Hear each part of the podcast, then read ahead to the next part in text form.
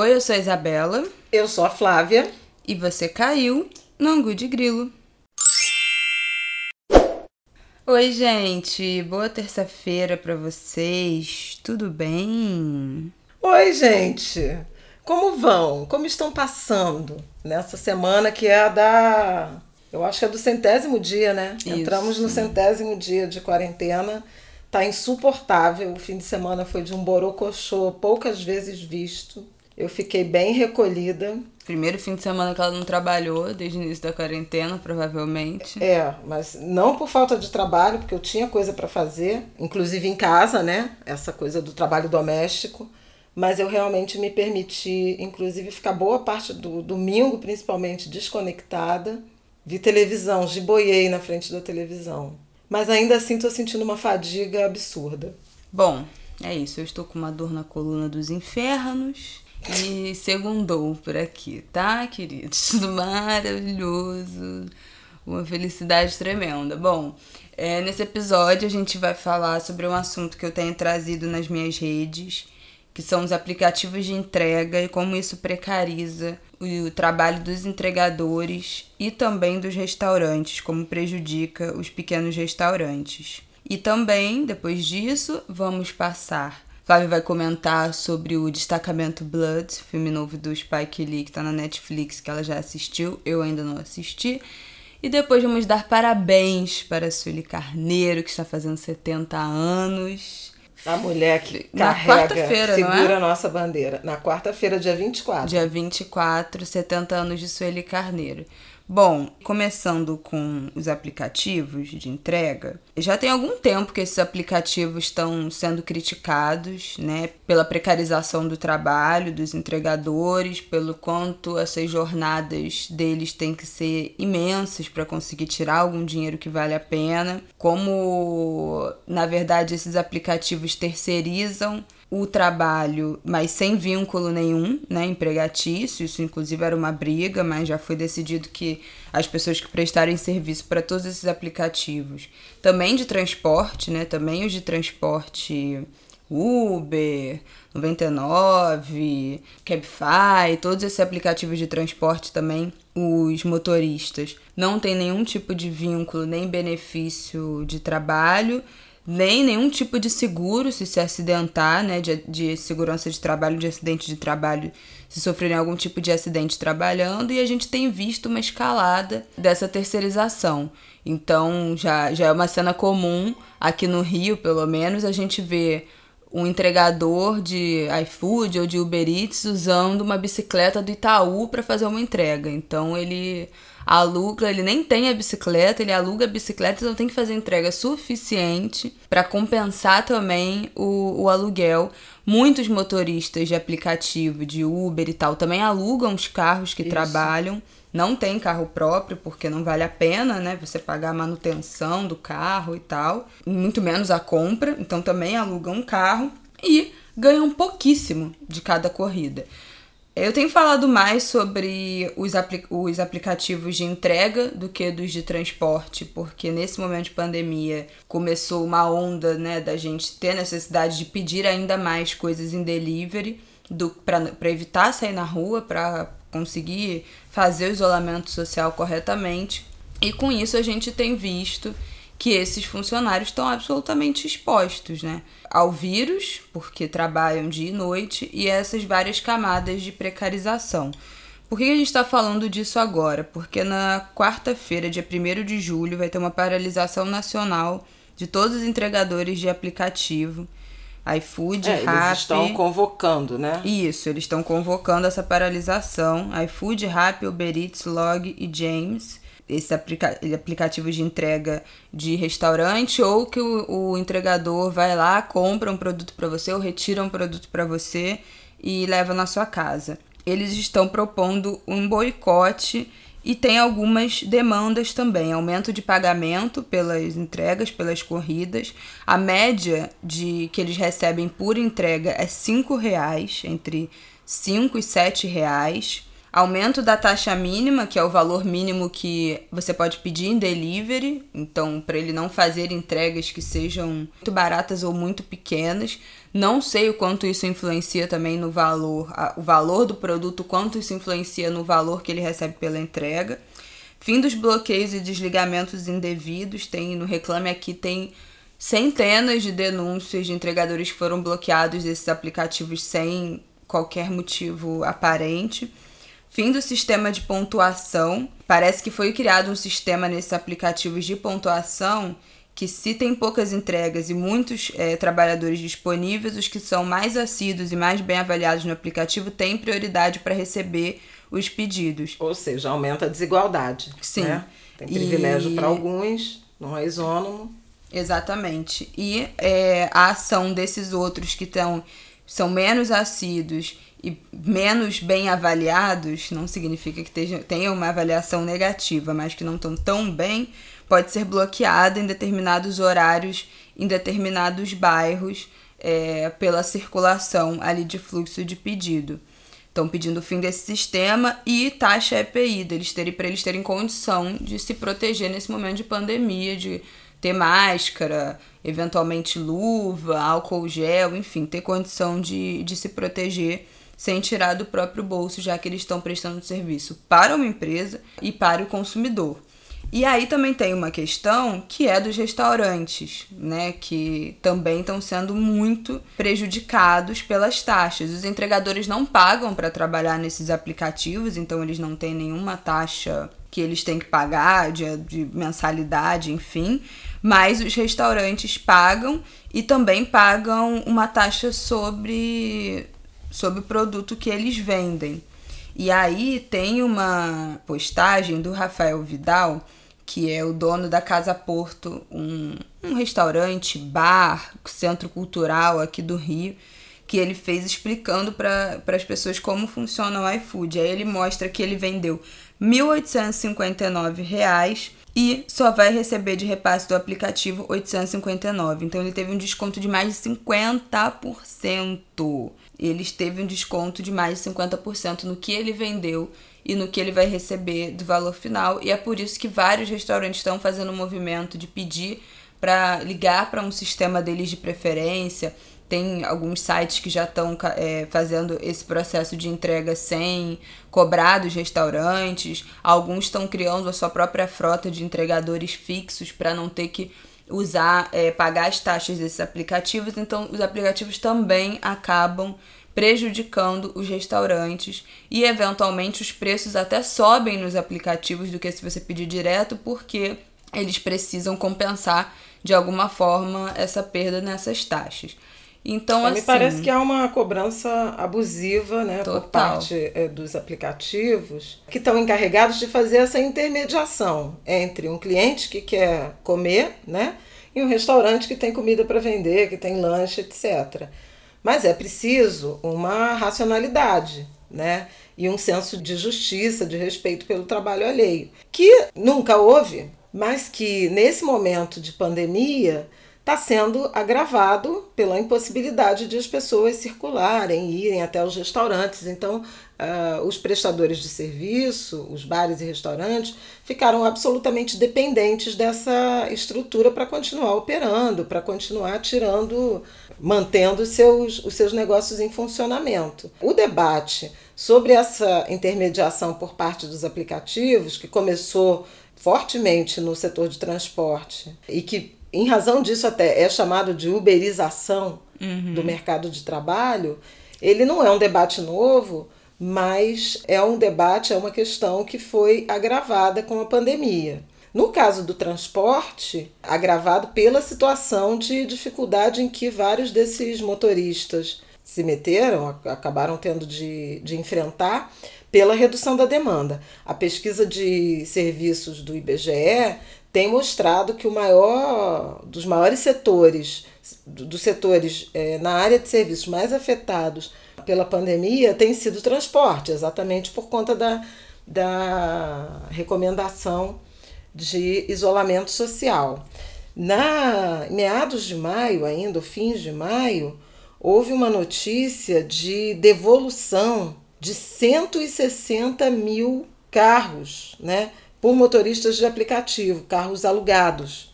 Porque, como a Isabela falou, muitos não têm carro próprio ou, para ter um carro em melhor condições, alugam.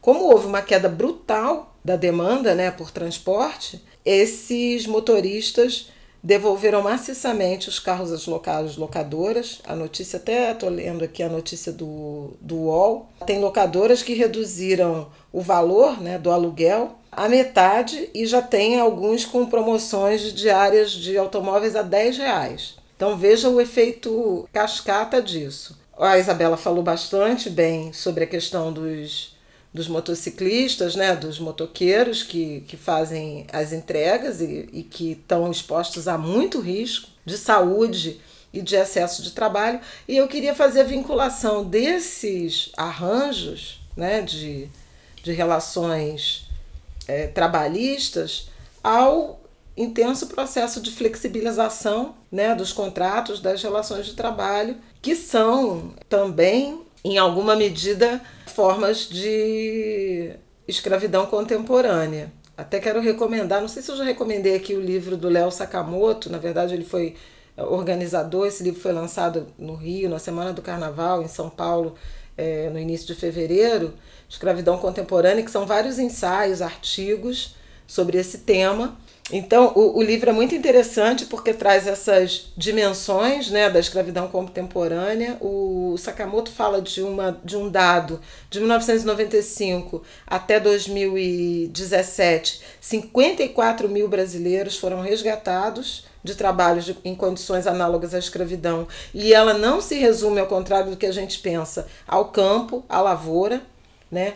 Tem no setor de construção, tem no setor de confecções, inclusive com estrangeiros, uhum. exploração de mão de obra é, estrangeira, bolivianos, venezuelanos, venezuelanos, inclusive em São Paulo. Lanchonetes, caso de chineses, por exemplo, que uhum. vêm para o Brasil e ficam praticamente num regime de, de escravidão mas na legislação brasileira se caracteriza por cárcere privado, servidão por dívida, que é quando você tem que consumir na cantina, no estabelecimento, e aí você nunca consegue uh, terminar de pagar essa dívida e trabalha basicamente para pagar a dívida, condições degradantes e jornada extenuante, que é aquele excesso de trabalho, né, uma jornada que te impede de ter vida social, que tira o teu sono, o convívio familiar. Então, assim, é, há interpretações muito objetivas em relação a essa chamada uberização né, e essa interferência de intermediação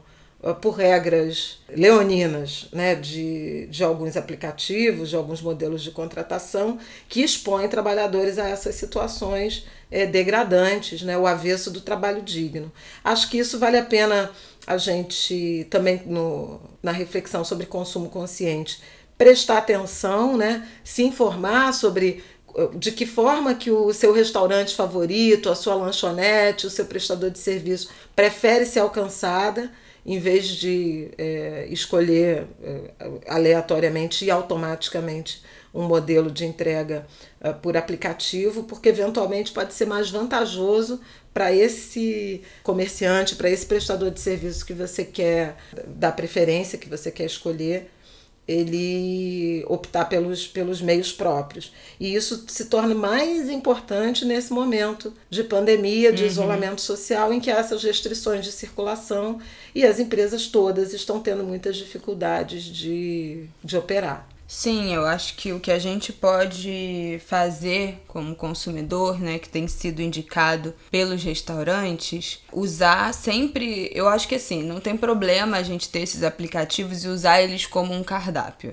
Você abre lá, vê os restaurantes que estão abertos, vê o que, que você se interessa em comer, depois procura as redes sociais do restaurante, vê se eles estão indicando alguma forma de pedido direto, algum site, algum WhatsApp, algum telefone e ligar e pedir. Geralmente estão dando até desconto para se você pedir, pedir direto.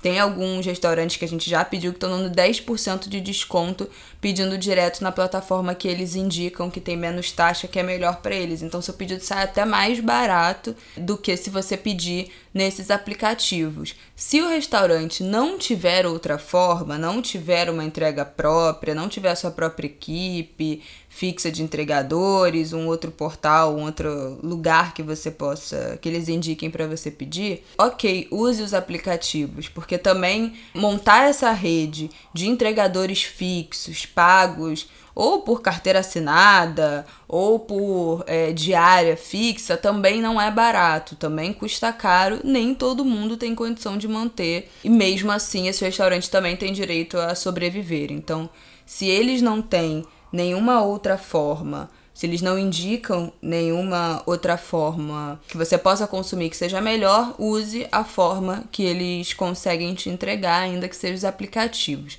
Para os entregadores é muito importante isso. Eu fui entender outro dia e eu não sabia. Não dê a gorjeta no cartão. Tente dar sempre a gorjeta em dinheiro. A gente já mais de uma vez aqui perguntou se podia botar no cartão a gorjeta, podia botar no aplicativo direto, né? Os aplicativos dão essa essa opção de você colocar a gorjeta ali no aplicativo e eles falaram: "Ah, ah, pode até botar, mas eu não vou receber". E aí a gente foi entender que tem muitos entregadores que estão alugando as contas de outras pessoas nesses aplicativos porque ou foram bloqueados ou não tiveram a conta aceita. Enfim, tanto que tem uma das demandas do, desse dia da paralisação é o fim dos bloqueios indevidos. Então parece que realmente isso é uma coisa que acontece.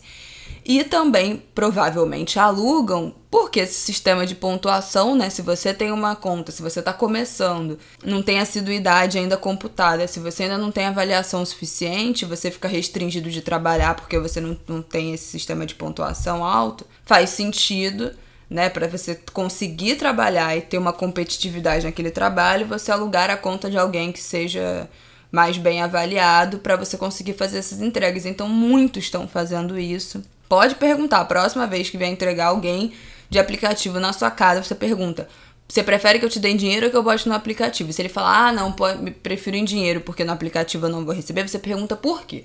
Porque em geral é isso, o dinheiro vai para a conta de quem é o dono e não necessariamente que é a pessoa que está te entregando. Ah, mas eu não tô conseguindo sacar dinheiro porque eu não tô saindo de casa. E nananana. Bom, se em algum momento você sair de casa, ou então ah, só tenho dinheiro inteiro, então pede algumas coisas é, em pagamento em dinheiro e pede troco para você conseguir trocar as notas maiores. E se em algum momento você precisar sair de casa para ir no mercado, para ir num, numa padaria, para ir numa consulta médica, para qualquer coisa, tenta passar num caixa e, e sacar algum dinheiro para você ter em casa e conseguir dar essas gorjetas, porque a gente acha que tá dando pelo aplicativo que tá dando tudo certo, mas as pessoas não estão recebendo por causa disso. E eu acho que é isso, a gente tem que ter consciência. Eles estão pedindo para que no dia da paralisação, 1 de julho, ninguém compre nesses aplicativos, então se planejem antes para não precisar pedir, para que o recado seja dado, divulgue. As hashtags da, da paralisação são Hashtag apoio break dos apps. Hashtag um dia sem app. App, né? De aplicativo. E é isso, gente. Eu acho que essa discussão sobre esses serviços tem que continuar porque é tudo uma grande enganação, né? É o, isso é puro retrato do capitalismo que vende isso como bom para o restaurante, como bom para o entregador, como bom para o cliente. Na verdade, só é bom para eles mesmo, porque, enfim, tem dia que demora, ainda mais nesse momento que tem uma sobrecarga enorme de pedido, então até para o cliente é uma experiência que já está ficando desagradável. Meu dia dos namorados, eu até relatei isso que eu pedi, a entrega não veio e eu tive que ir no restaurante buscar, cheguei lá, tinham mais mais de 15 entregadores esperando, o restaurante não estava dando conta dos pedidos. Eles colocaram vários os pedidos direto. Eles jogaram direto para o restaurante, né? Da forma como eles preferiram. Eles jogaram para um outro aplicativo de entrega que não estava mandando o entregador para lá. Então os pedidos foram acumulando, acumulando, acumulando, não estavam saindo. Então, para o cliente também foi uma péssima experiência. Para o restaurante que perdeu um monte de cliente e paga uma taxa, tem um desconto do aplicativo absurdo. E para os entregadores que recebem pouquíssimo e também estão se expondo a um risco terrível, sem nenhum tipo de, de segurança, de segurança de trabalho. É isso. Agora eu quero saber de você, que você viu o filme do Spike Lee, Destacamento Blood e eu quero saber as suas impressões, porque eu não vi ainda, não sei se verei, gente, porque filme é uma coisa que me dá muita preguiça, porque é muito longo, né? É, o filme é longo, mas assim, Eu tô muito impressionada, porque o filme é tão atual, tão atual, tão atual, que parece assim que o Spike Lee produziu em tempo recorde. A gente sabe que não, né? Mas parece que ele foi feito entre maio e junho desse ano, porque é muito contextualizado.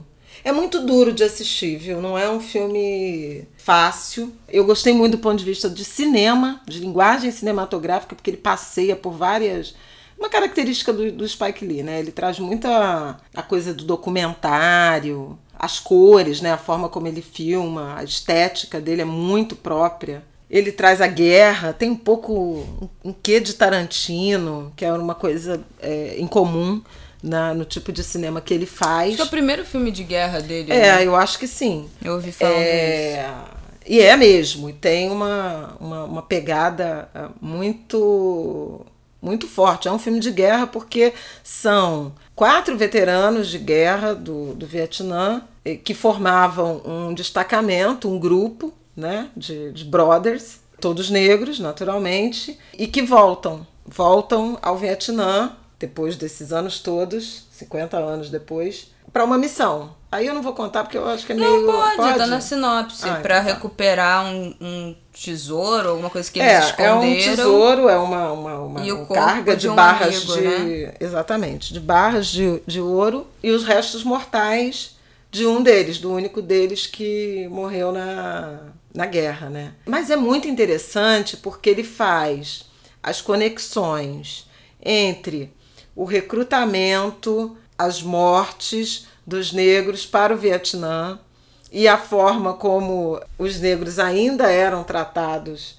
nos Estados Unidos com segregação e, e, e racismo, e o quanto o ativismo é, do movimento negro ele denunciava isso, essas contradições e, e, o racismo da, da sociedade americana. Você vê algumas imagens históricas, Angela Davis discursando, Martin Luther King, Malcolm X, vários desses líderes, alguns atletas, muita cena de manifestação, cenas é, é, reais, cenas também da guerra do Vietnã, da violência também lá, né?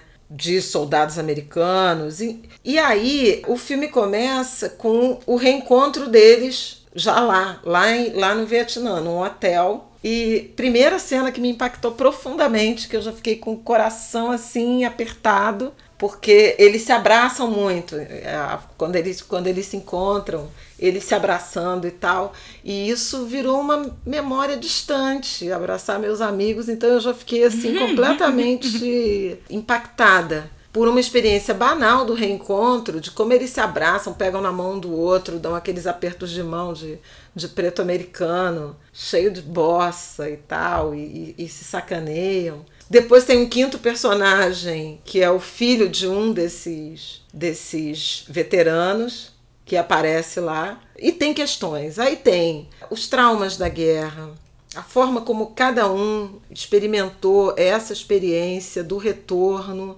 é, da reinserção na sociedade tem uma, uma coisa muito forte, uma reflexão muito forte sobre saúde mental ah, é, é. da guerra. E para os Estados Unidos fazem muito sentido, porque eles vão a tudo quanto é guerra, né? Eles Sim. te envolvem muito. E tem muitos programas né, de apoio aos veteranos, tem muitos veteranos que. Tem crítica a isso também, inclusive da, da medicação, do excesso de medicação. Uhum. A falta é, de apoio que voltam com exatamente estresse pós-traumático, viram moradores de rua, é uma discussão que tem em muitos filmes lá. É muito, muito forte, muito, muito forte isso, e que aqui eu acho que para nós pode remeter a uma a um pensamento sobre as condições de trabalho dos policiais brasileiros também, porque eu acho que ninguém ali é saudável, sabe? Não. A gente está de volta com o debate sobre a violência policial que aumentou no Rio, em São Paulo durante a pandemia. Tem sinais de que no Ceará e na Bahia também. Tem uma medida aí do, do, de um adoecimento dessas pessoas, dos homens da segurança pública que não tiveram, não deram trégua nem nesse momento tão, tão agudo, tão dramático da sociedade que é a pandemia, que aliás passamos de um milhão de casos e de 50 mil uh, mortes né, por Covid no fim de semana, sem nenhuma referência uh, do presidente da República a isso. Ele que veio ao Rio de Janeiro para o sepultamento de um paraquedista, de um jovem paraquedista, no, no fim de semana que passou, e fez uma fala muito emocionada em relação à perda daquela vida, que obviamente tem que ser lamentada por quem quer que seja, mas causa estranheza um momento de tanta sensibilidade em relação à morte de um, de um jovem paraquedista do Exército e, e nenhuma referência às 50 mil pessoas e famílias, portanto, afetadas por essa tragédia que a pandemia tem provocado no mundo e no Brasil. E aí, voltando ao filme, ele traz essa reflexão que eu, eu fiz uma correlação com essa guerra, né? Guerra às drogas, essa guerra urbana que a gente tem de, de confronto permanente entre as forças policiais e, sobretudo, o tráfico de drogas né, nas comunidades favelas, nas comunidades populares. Acho que tem muito adoecimento mental nessa, nessa postura, além de um treinamento equivocado. Uhum. Acho que essa discussão da saúde mental do, dos policiais precisa ser levada muito a sério. E a gente sabe que não é e que não tem essa estrutura. Que mais? O racismo, né? A disputa tem França e Estados Unidos, tem umas provocações em relação a isso. A forma como uh, mulheres tem uma questão de gênero importante, porque algumas mulheres vietnamitas se envolveram com soldados americanos, inclusive negros, e como elas foram discriminadas e marginalizadas por terem tido filhos desses homens filhos mestiços, isso aparece também. É muito interessante. A culpa dos ricos, tem uma personagem que é uma estrangeira que vai que se dedica a desativar minas por conta da culpa do que as nações desenvolvidas e desses danos, né, que a colônia, que a colonização e que esse domínio hegemônico das nações europeias ou dos Estados Unidos provocaram. É muito interessante o filme, tem muitas camadas, é violento, não, não vou negar para vocês, mas tem algumas coisas tão bacanas do cinema, de cinema. Falando que a trilha sonora é maravilhosa. A trilha né? sonora é maravilhosa, é Motown, é Marvin Gaye, basicamente uhum. Marvin Gaye. É é espetacular. Mas isso também já é uma característica da, da obra do Spike Lee. Ele traz muito, né? As figuras negras. Tem uma, sempre tem uma referência a um, um ou outro filme, tem um determinado diálogo que o cara fala, faça a coisa certa, que é uma marca essas memórias, né, que ele tem também um lado meio pedagógico do, de, de documentário, de trazer essas figuras desconhecidas ou invisibilizadas. Agora, como o cinema também é muito interessante, o como ele usa a linguagem. Tem plano sequência logo no início, tem quarta tela, quarta parede, né? Quarta tela não. Tem quarta parede, que é um diálogo fortíssimo Aliás, eu quero ver o nome do ator, porque eu acho que ele é candidatíssimo ao Oscar quando tiver. Que mais? Nossa, o Oscar vai ter que mudar muito para dar um prêmio de melhor ator para um homem negro de um filme da Netflix, gente. Vamos aguardar. Do Oscar desse que foi adiado, né? Para abril também teve isso, por causa é da o... pandemia. Peraí, que eu quero ver aqui quem é o. The Roy Lindell. Lindell, não sei como é que fala. Mas é um ator espetacular que bota o filme no bolso. Muito, muito, muito bom. E a quarta parede que ele invade, eu não sei nem qual é o verbo que se usa. A cena dele, né, de, de quarta parede, é muito impressionante, a sequência de cenas. E a coisa que mais me encanta é como o Spike Lee é ousado. Ele faz o seguinte: isso não é spoiler, porque é de linguagem. Ele faz o seguinte: são quatro veteranos, homens maduros já, né, idosos, mas é, as cenas de memória do Vietnã são com eles também, entendeu? Não, eles não pegam uhum. atores jovens para o papel, não sei o quê. O único que aparece jovem é o cara que, que, que morreu lá, uhum. né? É, é o único que, que, que efetivamente é o companheiro jovem.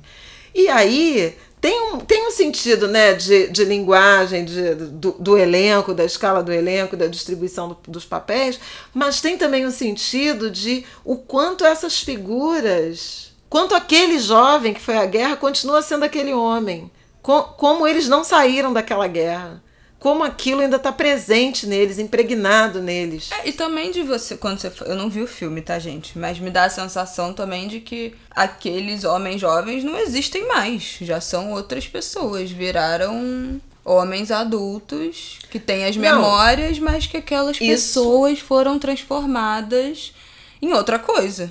Não, mas isso não é isso. É o contrário disso. É os homens, os homens velhos que, que voltam ao Vietnã são efetivamente outras pessoas. Mas as cenas em flashback são com eles também, entendeu? Ele não entendi, troca o elenco. Então, minha... então, o que, que é isso? E aquele, aquele trauma ainda mora neles como se eles estivessem ali ainda, né? Como se eles estivessem. Eles continuam vivendo aquilo aquela juventude, ela foi tão marcada, foi tão marcante, que, que são as mesmas pessoas, são as mesmas emoções, né, daquele, uhum. daquele lugar. Ou talvez aquela experiência tenha envelhecido aqueles homens, sabe? Tem várias leituras assim possíveis pela escolha estética e de direção que ele fez. É fantástico o filme. Eu tô cada vez gostando mais. Eu fiquei, eu chorei muito no meio, no, na, na, é muito, é muito forte os rancores que processos de, de guerra deixam. Eu vou ver. Pro povo vietnamita. Vale muito a pena ver e como isso é atual, porque os Estados Unidos estão lá marchando contra o racismo nesse momento, né? Discutindo o que o, o que o país quer, exige da população negra e o que ele entrega efetivamente. Então, assim, e, e, e serve, serve para outras leituras de outros países, como, por exemplo, o Brasil e o que eu já mencionei da, da violência policial. Também vi no fim de semana Coisa Mais Linda, a segunda temporada. Eu gosto mais da primeira, achei que foi apressado, principalmente o desfecho, mas é tão bonito ver o Rio, os figurinos, a direção de arte e o elenco, os núcleos, os núcleos negros, né? o, o protagonismo feminino, essa insurreição né, das mulheres em busca de autonomia, de independência, seja no trabalho, na família, no próprio corpo, em, sabe, em exercitar, experimentar a sexualidade, as relações, romper com, com padrões. É muito legal. Eu gosto muito da série. É muito bonita. A parte de Jesus está maravilhosa, está maravilhosa, está maravilhosa. A Mel Lisboa está maravilhosa. Maria também está muito bem, mas acho que essa, essa segunda temporada ela é da Mel, da Mel Lisboa e da, da Pátio de Jesus. Muito, muito forte. Bom, eu não vi nenhum dos dois. O que eu vi nos últimos dias. Nesse fim de semana, dei uma maratonada em The Sinner, que é uma série da Netflix, chegou agora a terceira temporada, já foi exibida há algum tempo, mas entrou agora na Netflix a terceira temporada, eu já tinha visto o primeiro episódio, e esse e ontem, na verdade, vi uns cinco, sei lá, direto, que eu adoro, uma série policial sobre crime. E também tem muito jogo psicológico da relação do detetive com os suspeitos. Uma série muito boa, recomendo muito. Terminei Queer Eye na semana passada, que é uma série que eu amo de paixão, adoro, adoro, adoro, adoro, recomendo muito, é leve. Você assiste com um sorriso no rosto de ouvir e ver aquelas histórias se transformando. É o programa dos cinco homens gays dos Estados Unidos que fazem uma transformação na vida de, de algumas pessoas que se candidatam. E cada um cuida meio que de uma categoria da vida, mas ao contrário de outros programas desse tipo, eles respeitam muito os gostos, a essência, as preferências, a personalidade das pessoas. Eles não tentam transformar a pessoa numa coisa que ela não é. Essa que é a parte mais legal do programa e também tem uma um apoio psicológico aí nesse. Sempre é uma história que envolve algumas amarras psicológicas.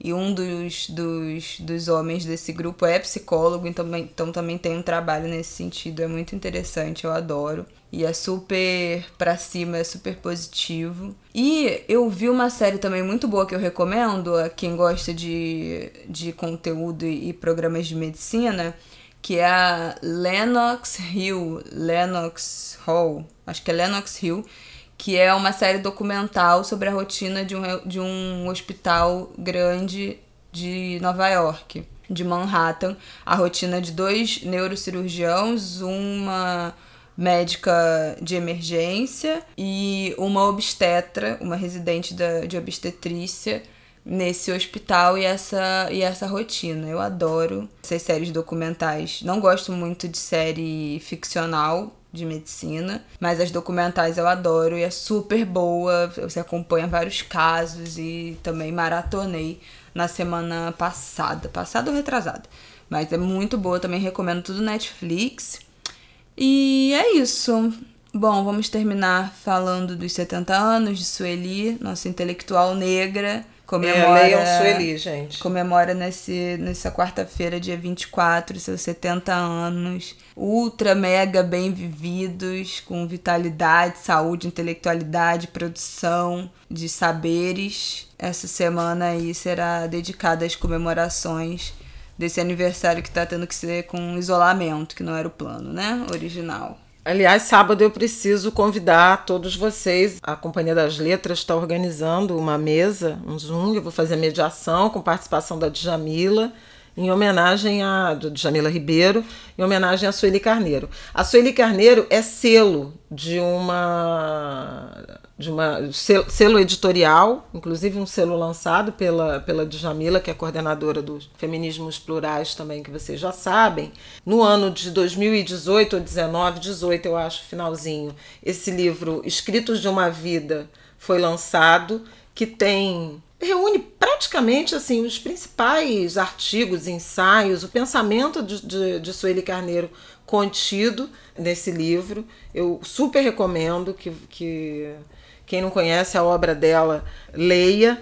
A Sueli é uma filósofa, uma ativista muito importante, fundadora de Gueledés, que é uma, eu vou dizer que é a principal, uma das, mas talvez a principal organização do feminismo negro brasileiro, né? Já, já completou 30 anos, vai para 32 anos, e fundamental no debate raça e gênero, né, para o Brasil, para as mulheres negras. Ela teve envolvida em em todas as iniciativas que envolvem algum tipo de, de avanço provocação, debate, denúncia, cobrança de inclusão da população negra brasileira. Esteve e está, é membro de conselhos de várias fundações privadas, é uma grande referência, uma grande autoridade. Quando ela fala, todo mundo baixa a cabeça.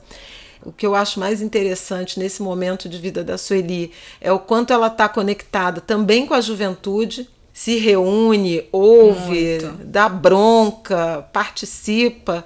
Então, é uma mulher que está fazendo 70 anos, que é de uma geração dos anos 40, 50, né? Do, do, do século 20, ela é de 1950, e dialoga com as várias gerações. Dialogou com as anteriores, viu companheiras tombarem, Beatriz Nascimento, Lélia Gonzalez, continuou marchando não tem comparação, mas ela é uma espécie de Angela Davis brasileira, sabe? Uhum. No sentido de é, um ativismo muito potente, uma produção intelectual, acadêmica muito poderosa, uma capacidade de liderar, de influenciar, de orientar o ativismo ímpar e longeva, porque o Brasil tem essa tristeza de ter visto muitas das mulheres, das grandes é, feministas negras brasileiras, terem morrido muito jovens. É o caso de Lélia, é o caso de, de Beatriz, entre outras, que eu não vou ficar enumerando aqui porque é dia de festa e não de, de luto. Então, é falar do privilégio que é para as gerações posteriores, a minha, uma, quase uma, uma geração seguinte a ela, mas a geração, por exemplo, da Isabela, uhum. né, é, de todos os ativistas, dos jovens ativistas que estão envolvidos nesses coletivos negros e de atuação comunitária, é, de protesto contra a violência policial, contra o extermínio dos jovens negros, to, como todos dialogam e bebem da fonte e se inspiram nos escritos, na potência da voz da Sueli Carneiro. É realmente um privilégio, uma emoção viver no tempo dessa mulher, dessa mulher de Ogum, e desfrutar, um tanto que seja da, da intimidade, do convívio dela. São muitos vivas a Sueli Carneiro, muitos vivas e muito, muita gratidão, muito agradecimento por, por essa existência posta a serviço da construção da igualdade, né, é, da inclusão da população negra brasileira. É isso. Quero lembrar de um texto que eu publiquei no meu Instagram, naquele, naquela época que a Angela Davis veio aqui para o Brasil, para o Rio São Paulo, fazer uma, uma fala. Publiquei uma foto minha com ela e com a Conceição Evaristo, que eu tirei nesse dia do evento que foi aqui no Rio, foi no Odeon. E falei sobre a, como nós jovens precisamos muito olhar para essas mulheres mais velhas e mulheres e homens, né? Mas quando a gente está falando de questão de gênero, para essas mulheres mais velhas e aprender com elas, aprender com o que elas construíram, aprender com o que elas ainda estão falando, ouvir alguém que começou tudo isso muito antes da gente, em um momento que era muito mais difícil se organizar, que não tinha internet, que não tinha Google, que não tinha WhatsApp, que não tinha e-mail, sabe assim? Como é que é, elas conseguiram é, formar essas estruturas de luta e como é que isso pode nos inspirar hoje? E essas mulheres estão absolutamente abertas, essas que minha mãe citou, a conversar com a juventude. Eu acho que é basicamente com quem elas dialogam, né? Com jovens que, graças a Deus, estão requisitando muito ouvi-las também, ainda mais nesses momentos tão, tão difíceis, porque também tem uma, uma a nossa ansiedade, né, da juventude também é aplacada por essa sabedoria dos mais velhos de que calma, né? As coisas acontecem com tempo, demora, vai melhorar, já foi muito pior. Então, alguém que vive, viveu épocas muito mais sombrias, ou pelo menos tão sombria quanto as que nós estamos vivendo agora. Então fica aí a minha meu eterno pedido da gente reconhecer a importância dos que vieram antes, dos nossos ancestrais vivos nesse plano ainda ou não, mas sempre voltar a essas grandes referências para aprender, para também acalmar os nossos anseios e se munir de alguma forma com outros tipos de sabedoria e, e conhecimento para as lutas que virão. É isso. É isso. Um beijo, gente. Até semana que vem.